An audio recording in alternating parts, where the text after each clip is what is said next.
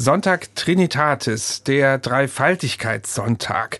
Und 1725 hat Johann Sebastian Bach für diesen Anlass die Kantate Es ist ein trotzig und verzagt Ding komponiert.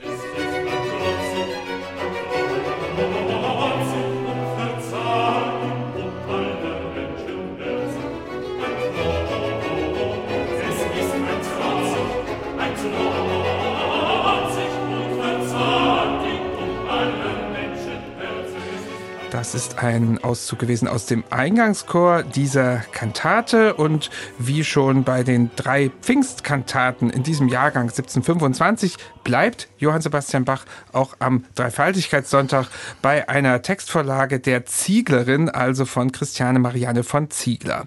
Allerdings, es ist Michael, das müssen wir festhalten, der letzte Ziegler-Text, den Bach vertont hat. Wie kann man sich denn diese Zusammenarbeit zwischen Bach und Ziegler so vorstellen? Ja, das ist eine gute Frage, Bernhard. Wir wissen es nicht aus erster Hand, wie sich das dargestellt hat. Wir kennen nur die Ergebnisse. Aber es ist schon bemerkenswert, einfach, dass es da eine doch relativ lange Zusammenarbeit gab. Es ist auch bemerkenswert, dass sie dann aufhört. Also mit dem Trinitatisfest ist das vorbei. Ich meine, wir haben die Chance, uns zum einen die Texte durchzulesen und müssen sagen, es sind ausgesprochen gute handwerklich gute Texte, aber auch Texte, die von einem sehr wachen, brillanten Geist zeugen. Und vielleicht ist das ja mal hier die Gelegenheit, die Besprechung der letzten gemeinsamen Kantate Bach-Zieglerin die Poetin nochmal besonders zu würdigen. Denn wir haben zumindest ein Dokument, was uns so ein bisschen ihren Charakter etwas näher bringt. Auf das stößt man in der Literatur, wenn man ein bisschen forscht. Und zwar in diesem Jahr 1725 hat ein Professor aus Königsberg, ein gewisser Christian Gabriel Fischer, die Zieglerin besucht. Und zwar hat er da irgendwie die Gelegenheit gehabt, mit ihr einen Abend zu verbringen. Er war da nicht allein, sondern der Leipziger Literaturpapst Gottsched ganz wichtiger Förderer der Zieglerin war auch dabei. Noch zwei Leipziger Verleger, also eine wirklich illustre Runde, eine sehr literarische Runde. Und das ist eine Schilderung, die doch sehr faszinierend klingt. Ich will mal ein bisschen draus vorlesen. Ja, ja. Also Sie sind da jetzt also am Abend beieinander. Es gibt toll zu essen, es gibt guten Wein, es werden Gedichte gelesen, es werden teilweise Gedichte improvisiert. Aber dann kommt er eben auf Sie zu sprechen und da schreibt er, Ihre Konduität ist fast überweiblich und ihr Geist viel zu munter und aufgeweckt, als dass sie sich gemeinem männlichen Verstande unterwerfen sollte. Von Gestalt ist sie nicht hässlich, aber etwas stark von Knochen, gesetzt, platt von Gesicht, glatt von Stirn, schönen Augen, gesund und etwas brünett, von Farbe, ihres Alters etwa 36 Jahre, von Reden frei, aber gescheit und artig, im Umgang mehr freundlich, lustig und scherzhaft als gravitätisch. Sie macht alles mit, sie spielt auf allerhand musikalischen Instrumenten und singt dabei. Sie schießt mit Büchsen, Pistolen und Armbrüsten Was haben in die Gesellschaft. denn gemacht den ja, ganzen Abend? Bernhard, das steht hier. Sie spricht Französisch, Absonderlicht ist sie stark in dem deutschen Stylo und in der Poesie, wozu sie Herr Magister Corvinus, bekannter Leipziger Dichter, in der Jugend angeführt hat. Jetzt aber braucht sie keine Anführer, wie aus ihren Schriften und den Proben, wovon ich Zeuge bin, erhellet. Und dann schreibt er eben weiter, aus seiner Sicht könnte sie ein Vorbild für eine ganze Generation von gescheiten Frauen sein. Die Auferziehung an ihr ist gewiss so sonderlich als ihre Aufführung. Ich halte sie, und so schließt dieser Bericht, für eine Ehre unserer Nation. Also der Professor Fischer aus Königsberg war gewaltig beeindruckt mhm. und schildert hier uns jemanden, den ich mir so vorstelle wie so eine George Sand des 18. Jahrhunderts, eine mhm. extrem aufgeklärte Frau, die sich nicht in Rollenbilder gefügt hat. Also blitzgescheit und offensichtlich in der Lage, sich auch in einer Männerwelt zu behaupten und auf dem literarischen Parkett zu brillieren und eben jetzt solche, also gestandenen Universitätsprofessoren, also rundheraus zu beeindrucken. Also da kann man sich jetzt natürlich vorstellen, diese Zusammenarbeit mit Bach war sicherlich auch eine, die aus der Sicht der Zieglerin mindestens eine auf Augenhöhe war. Mhm. Und da können wir nun trefflich spekulieren. Warum die beiden dann nicht mehr zusammengearbeitet haben, hat es vielleicht doch etwas damit zu tun, dass der Bach mal von sich aus zu sehr vielleicht eingegriffen hatte in die Kantatentexte?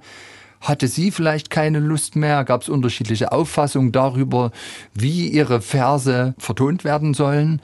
Sind sie sich darüber in die Haare gekommen oder hat mhm. es schlichtweg ganz andere Gründe? Wir wissen es nicht. Also da bleibt einiges offen und wird mhm. auch nicht geklärt werden können. Schön, dass auch was offen bleibt, aber es bleibt ja sehr viel offen in der Bach-Forschung.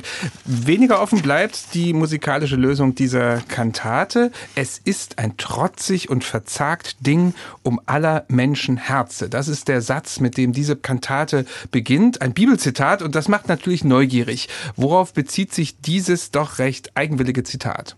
Ja, es geht bei dieser Kantate mal wieder natürlich vor allem um den im Hintergrund stehenden Evangeliumstext. Das ist am Trinitatisfest, Johannes 3, Vers 1 bis 15, der erste Teil des Gesprächs zwischen Jesus und Nikodemus. Nikodemus ist offenbar ein Führer der Juden, ein Pharisäer, der laut Johannes Evangelium eben Jesus besucht. Er hat von all diesen unglaublichen Wundern gehört, die dieser Jesus gerade vollbringt und will den kennenlernen. Und er besucht ihn des Nachts. Und darüber allein lässt sich schon die Zieglerin aus. Also sie sagt dann praktisch, Nikodemus ist so beeindruckt von diesen Taten, die er von Jesus hört, weswegen er sich nicht traut, bei Tage ihm gegenüber zu erscheinen. Das ist also ein ganz starkes Thema der Kantate. Das Fazit des Evangelientextes ist eher, es geht um die Beziehung zu Gott, weil es ist so, Jesus erläutert im Nikodemus, dass der Eintritt in das Reich Gottes eine Wiedergeburt voraussetzt. Und Nikodemus sagt, wieso eine Wiedergeburt? Wie soll ich als ein erwachsener Mensch wiedergeboren werden? Das geht gar nicht. Und Jesus erläuterte ihm, es ist eine geistliche Wiedergeburt. Und er begründet das dann nochmal mit einem Gleichnis, was auch hier im Hintergrund des ganzen Kantatentextes steht. Das Gleichnis ist, der Wind weht, wo er will. Du hörst ein Brausen, weißt aber nicht, woher es kommt und wohin es geht. So ist es mit jedem, der aus dem Geist geboren wird. Und kommen wir auf die musikalische Gestaltung von Bach. Wir haben schon kurz mal reingehört in den Eingangschor ganz zu Beginn. Ein ziemlich trotziges Thema gibt es da. Oder wie würdest du das bezeichnen, was der Chor da singen muss? naja, der Text lautet ja so, es ist ein trotzig und verzagt Ding um aller Menschen Herze. Und Bach geht direkt in Medias Res. Es ist eine komplizierte Chorfuge, die kennt keine Zwischenspiele, die kennt auch kein instrumentales Vorspiel. Also es geht direkt los und das ganze Fugenthema ist tatsächlich trotzig. Es wird staccato vorgetragen, es ist eigentlich eine einzige Koloratur. Wobei der Satz lautet ja, es ist ein trotzig und verzagt Ding. Und wenn man sich das Fugenthema genau anschaut, sieht man erstmal das Trotzige in dem Staccato zunächst. Aber dann sind eben auch diese Halbtonschritte nach unten und das ist im Grunde das Verzagte, was da auch noch hineinkomponiert ist. Hören wir es mal an.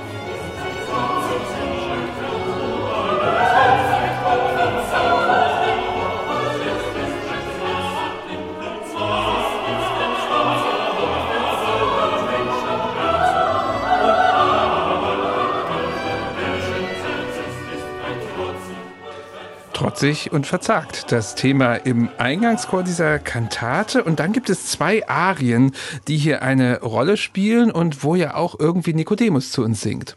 Genau. In der ersten Arie eine Sopranarie lautet der Text Dein sonst hell beliebter Schein soll vor mich umnebelt sein, weil ich nach dem Meister frage, denn ich scheue mich bei Tage. Also der Sopran spricht hier stellvertretend für den Nikodemus, begründet, warum er des Nachts geht und warum er so neugierig ist, diesen Meister Jesus, der diese tollen Wunder vollbringt, kennenzulernen. Eine Arie, die eigentlich ein sehr, sehr schöner Tanzsatz ist, der dahin fließt. Und ich persönlich bin ein großer Fan von der zweiten Arie. Da ist ja der Text dann im Grunde der Rausschmeißer, also die Konflikte sind aufgelöst und jetzt heißt es, ermuntert euch furchtsam und schüchterne Sinne, erholet euch, höret, was Jesus verspricht, dass ich durch den Glauben den Himmel gewinne. Wenn die Verheißung erfüllend geschicht, werd ich dort oben mit Danken und Loben Vater, Sohn und Heiligen Geist preisen, der dreieinig heißt. Und das ist natürlich jetzt zum Tage der ja. überfällige Bezug zum Trinitatisfest. Da feiern wir die Dreieinigkeit. Also die wird hier thematisiert. Und Bernhard, hast du mitgekriegt, wie Bach sozusagen permanent die Dreieinigkeit zelebriert? Ja, ich vermute wieder mal volles Rohr, nicht? Volles Rohr, ganz genau. Denn die Kantate ist ja etwas zurückhaltend besetzt. Also wir haben Streicher, aber wir haben eben zwei Oboen und Oboe d'Amore zu zusätzlich, also drei Oboen. Mhm, da haben wir die drei schon mal. So, und in dieser zweiten Arie spielen die alle drei mit. Aber sie spielen Kollaparte. Alle drei Oboen spielen die gleiche Stimme und das ist permanente Dreieinigkeit. Ich meine, diesen musikalischen Code für die Dreieinigkeit, den kennen wir seit der Marienfesper Monteverdi, wo das so schon herrlich live auf der Bühne dieser Verschmelzung passiert. Da sind es menschliche Stimmen? Ja, ja genau. Und hier sind es aber die Oboen, die von der ersten Note volles Rohr gemeinsam Dreieinigkeit zelebrieren. Durch furchtsam und schüchterne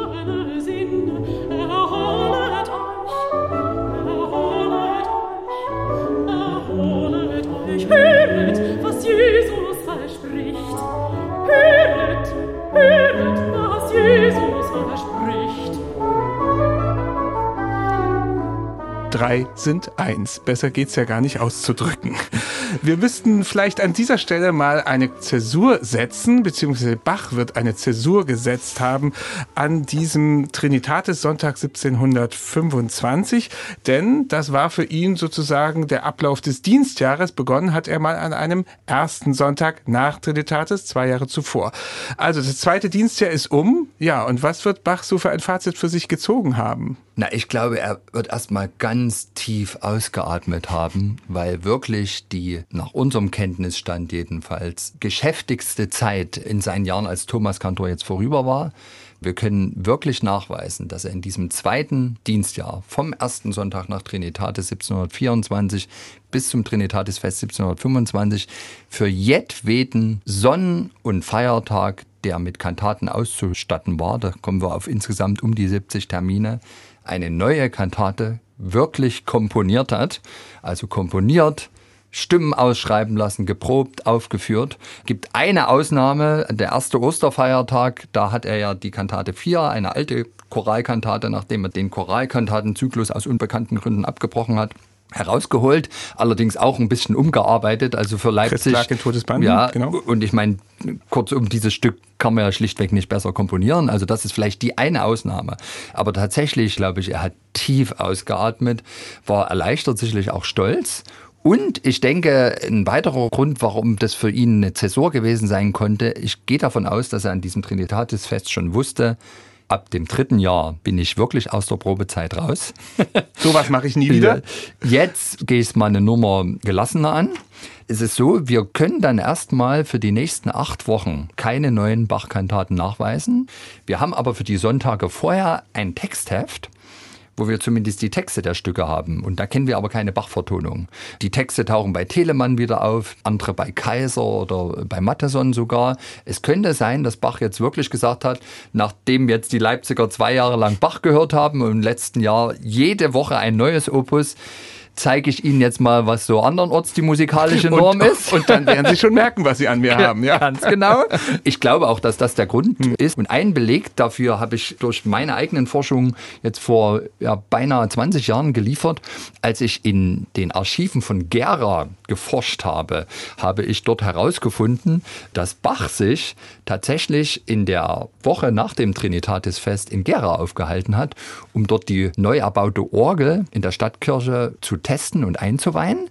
Da gibt es auch eine ziemlich eindrucksvolle Weinrechnung, die mhm. da den Verzehr an Rhein- und Moselwein und an Tobak für Bach belegt. Ziemlich eindrucksvolle Summen kommen da zustande. Das heißt, Bach ist gar nicht an diesem ersten Sonntag nach Trinitatis in Leipzig gewesen. Also kurzum, mit dem Trinitatisfest 1725 ging für Bach die arbeitsreichste Zeit als Thomas Kantor zu Ende. Und wir hören jetzt diese Kantate, die am Abschluss dieser Ära steht, an. Es ist ein trotzig und verzagt Ding. Bachwerkeverzeichnis 176 mit den Solisten Johannette Zomer Sopran, Ingeborg Danz Alt und Peter Koy Bass. Es spielt und singt das Kollegium Vokale Gent unter Leitung von Philipp Herrewege.